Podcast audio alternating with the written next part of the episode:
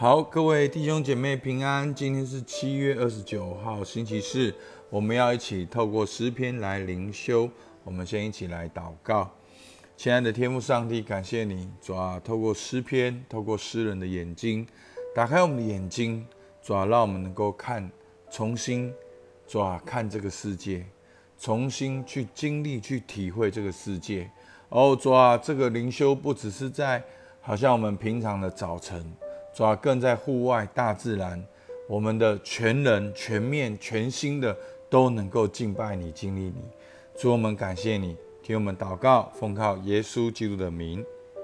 好，我们今天要来看诗篇第十九篇。那我们看到第十九篇啊，真的一到十四节，我们可以很明显看到三个部分：诗人透过大自然来赞叹神的荣耀。第二段，诗人透过哦耶和华的律法来赞叹神的荣耀。第三段，好像从大自然到到神的话语，诗人就看见自己的生命，也求神能够帮助自己的生命更新，也透过自己的生命来彰显神的荣耀。好，所以我们先来看第一段，哦，大自然彰显神的荣耀，第一节到第六节。诸天述说神的荣耀，穹苍传扬他的手段。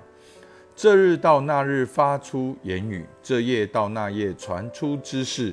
无言无语，也无声音可听。他的亮带通遍天下，他的言语传到地极。神在其间为太阳安设帐幕，太阳如同新郎出洞房，又如勇士欢然奔路。他从天这边出来，绕到天那边，没有一物被隐藏不得他的乐器。好，我们看到第一节哈，那诗人就在那里观察哦，真的，大卫是一个诗人，好，他观察，他常常在旷野里面，不管他牧羊，或者是他漂流，或者是他作战，他观察这是个大地。他说：诸天述说神的荣耀。强苍穹苍传扬他的手段。他说：“哇，这个大自然何等的美美妙！春夏秋冬四季的变换，日夜好的这个起伏，哇，这些都是多么的伟大，多么的有规律，多么的奇妙。这些都在诉说神的荣耀，都在传扬他的手段。所以他说：这日到那日发出言语，这夜到那夜传出知识。”那这个大自然每一天都在诉说神的荣耀，大自然在说话，大自然在赞美。好，虽然大自然好第三节无言无语，也无声音可听，可是它的亮带通遍这个天下，它的言语传到地极。所以从一开始他说诸天诉说神的荣耀，然后后面他就说明，就是大自然是一个。无声的敬拜者，那到第五节呢？他用好像第四五六呢，用太阳好说诉说了这样的一个例子。好，神在其间为太阳安设帐幕。好，太阳好像就乖乖的在那边，等到日出的时候，太阳就跑出来了。哇，如同新郎出洞房，又如勇士欢然奔入。他从天这边出来，绕到天那边，没有一物被隐藏不得他的乐器。好，那诗人呢？他观察大自然，赞叹大自然。好，赞透过大自然赞叹神的伟大，透过大自然的现象赞叹神的荣耀。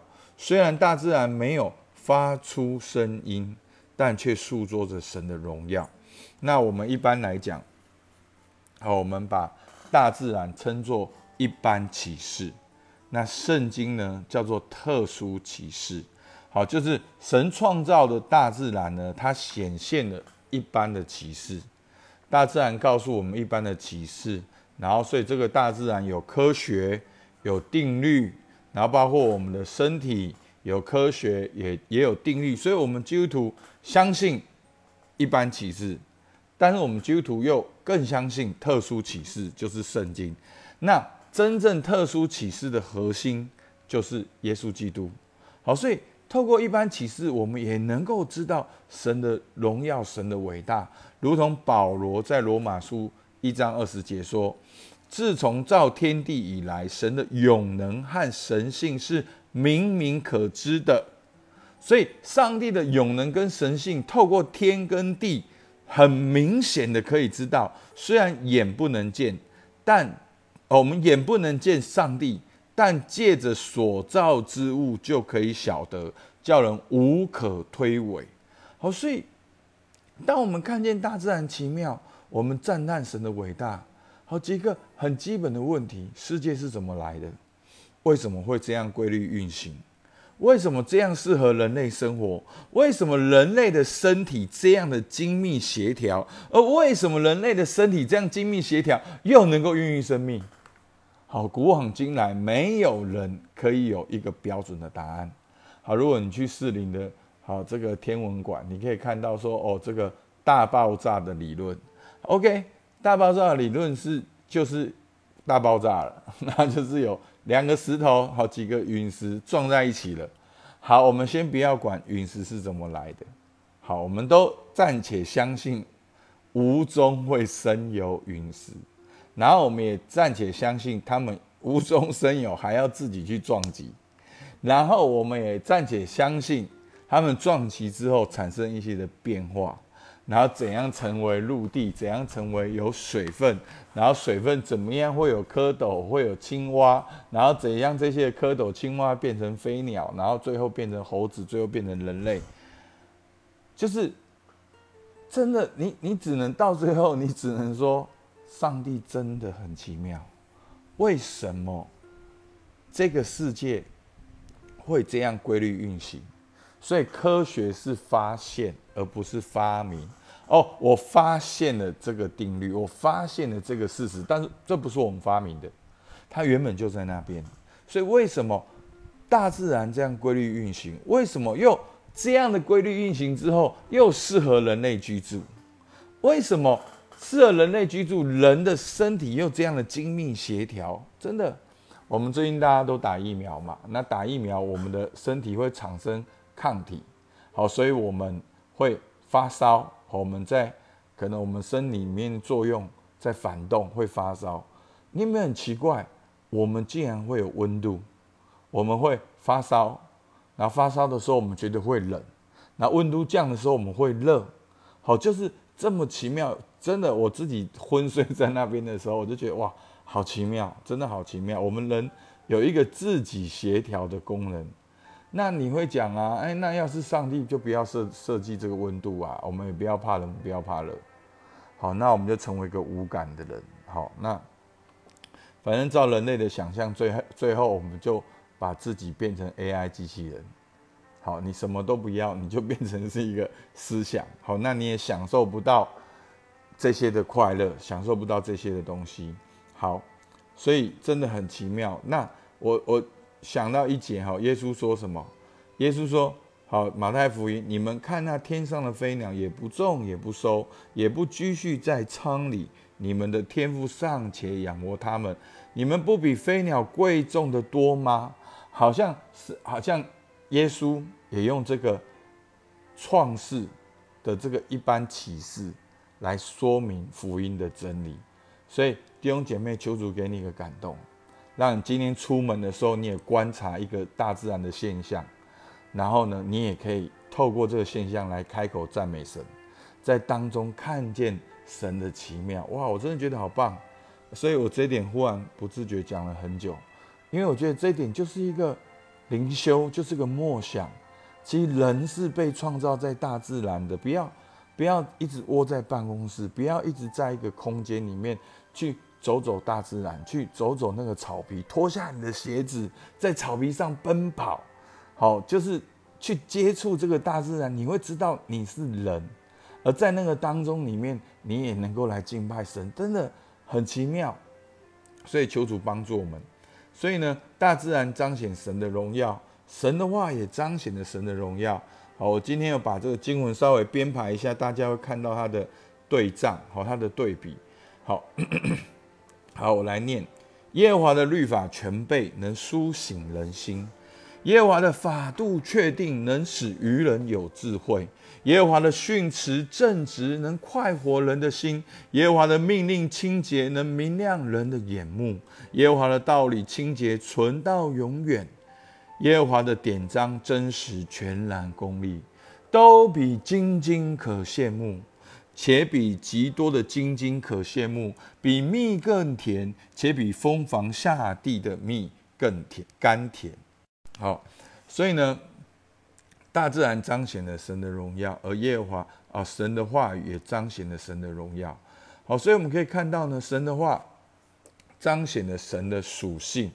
好，律你如果把律法、法度、训词、命令去掉，你看到的字词是什么？是确、全备、确定、正直、清洁、洁净、真实、公义，这些都能够来描写神的属性。好，所以神的话也彰显了神的荣耀。所以，当我们读神的话的时候，我们就经历了神的工作。所以，所以弟兄姐妹，当我们读神的话的时候，我们就经历了神再一次在我们身上工作。透过神的话语有什么苏醒人心？透过神的话语给我们智慧，透过神的话语快活人心，透过读神的话语让明亮我们的眼目。对，神的话语就是最棒的解药，就是你最需要的、最棒的维他命、最棒的鱼油、最棒的特效药。所以求主帮助我们，让我们每天照三餐。来服用神的话，所以诗人说什么？诗人说，都比金子可羡慕，比极多的金金可羡慕，比蜜甘甜，且比蜂房下地的蜜甘甜。所以神的话彰显了神的属性，读神的话就经历了神的工作。所以让我们来追求神的话，好像追求金金一样。好，所以所以弟兄姐妹，金子是很宝贵的。好，那。人崇拜金子，好崇拜这些钻石，而为什么？因为它稀有，它稀有，所以它宝贵。好，我不知道大家有没有换过金子？好，金子真的，你看它厚厚的，好，才可能才几千而已，就可以换三五千块。好，很很薄很薄的，就可以换很多的钱。好，所以我们人看到金子的时候眼睛发亮，因为那代表了那个价值，代表了那个背后的价格。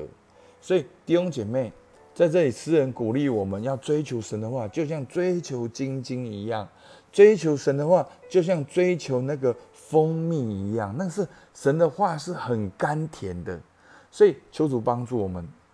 我曾经听过一个传道人，但老传道人，好老传道人，大概是这部影片大概是六七十年前的。好，他因为他这个纪录片，好，那牧师是一个追。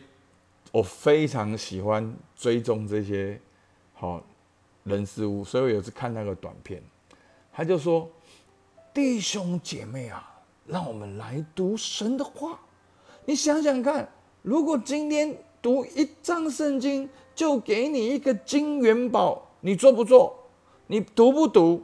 哎呀，一天一张一个金元宝，两天两张两个金元宝，你。”你不就是天天读，你就天天有金元宝，好，那所以这是一个金元宝的时代，好，所以所以弟兄姐妹，如果你读圣经，你每一天读圣一张圣经就有一万块，你干不干？简单讲，你岂不是放下你的工作？你一个你只要你还要周休二日，你一个礼一个月读二十天，你就赚二十万。但弟兄姐妹。你回头去想，真正让你读赚到两百万，好，跟你两百天读圣经的结果是什么？但弟兄姐妹，你了解我意思吗？就是价格跟价值。听起来这是一个很怂的比喻，听起来这是一个啊，你好像呃追求不？弟兄姐妹，你退一步想，对我真的两两百天读两百圣经给我的价值。跟我真正得到两百万，弟兄姐妹，你真正读两百天神的圣经、神的话语，你好好去读，它可能换来的是你的家庭、你个人的生命、你个人的自我形象、你的关系、你的先生、你的太太、你的小孩、你的未来。真的，当一个人生命稳定的时候，车子、房子、名利、地位就来了。我不是要大家追求那些，但是我的意思是说，真正你花两百天读两百圣经的价值是远远超过两百万的。可是我们没有办法，我们早上起来的时候，我们就有个惯性，我们身体、我们的、我们的心思念个自动导航系统，就呃，今天很忙很忙忙忙忙，很忙很忙很忙很忙很忙很忙很忙很忙很忙，你在忙什么？哎，一张圣经，一个金元宝。所以弟兄姐妹，求主帮助我们，让我们今天去想牧师这个比喻背后的含义。真的，你两百天、两百张圣经所得到的价值远远超过两百万。为什么不干？我们干，我们天天灵修，不止读圣经、听牧师的 podcast，你真的记录下来，把我的默想跟应用，早上三题太满了，中午再想一遍，晚上再想一遍。你就符合了诗篇第一篇讲的昼夜默想耶和华律法，这人是有福的。要像一棵树栽在溪的溪水旁，要多结果子，叶子也不枯干。所以求神帮助我们。所以诗人想到这边的时候，哇，大自然何等的彰显神荣耀，神的话彰显荣耀。那我呢？好，十九篇十一节到十四节。况且你的仆人因此受警戒，守的这些便有大赏。谁能知道自己的错失呢？愿你赦免我隐而未现的过错，求你拦阻仆人不犯任意妄为的罪，不容这罪辖制我，我便完全免犯大罪。耶和华，我的磐石，我的救赎主啊，愿我口中的言语、心里的意念，在你面前蒙悦纳。所以诗人透过大自然感叹神的伟大，透过圣经，神透过他律法也来说话。最后回到他个人身上，所以这是很棒，这就是很标准敬拜的过程。从从看眼睛所看到的赞叹神的伟大，拿到神的话到他个人身上，所以他求神光照他两件事。好，第一个，愿你赦免我隐而未现的过错，就是隐而未现的过错，就是我不知道的，可能有的时候我没有察觉的，我。我在我内心深处里面隐而未现的过错，求主你赦免我。那求你拦阻我什么呢？不犯任意妄为的错，就是我明知过犯。而且你看到没有？那个任意妄为的罪，就是这罪不容这罪辖制我，我便完全免犯大罪。所以你看到没有？你明知故犯呢？任意妄为就是这个罪辖制你，而这个罪一开始辖制你，后来就会造成大罪。好，所以其实你看到诗人的那个身心灵，他他透过他的祷告，真的把我们很实际的经验，真的祷告出来。所以他说：“耶和华，我的磐石，我的救赎主啊，愿我口中的言语、心里的意念，有没有？你外面的，你里面的，都在神面前蒙悦纳。所以求主帮助我们。所以弟兄姐妹，今天让我们在户外，你也可以观察一个大自然的现象，来赞美神的伟大。那神的话呢，让你认识神是一位怎样的神，在你身上有怎样的工作，是哪段经文？你用那段经文来赞叹神的伟大，也来祷告神在这段经文给你医治，给你快活，给你恢复。那在你的生命当中呢，你能安静一两分钟，察觉自己有没有没有察觉的罪，或者是明知故犯的罪，求神给你力量，与他更靠近。好，与他更靠近，好不好？我们就一起来祷告。主啊，我们感谢赞美你，因为诸天诉说你的荣耀，穹苍传扬你的手段。主啊，你的话语也显明了你何等的丰盛，何等的全备，何等的清洁，何等的公义。主啊，求你帮助我。主啊，我是你的儿女，让我的生命也来彰显你的荣耀，让我行走在诚实正直的当中。跟你有亲密的关系，求你光照我隐而未现的罪，也拦阻我明知故犯的罪。主，我们向你献上感谢。主，听我们祷告，奉靠耶稣基督的名，阿门。好吧，我们今天到这边，谢谢大家。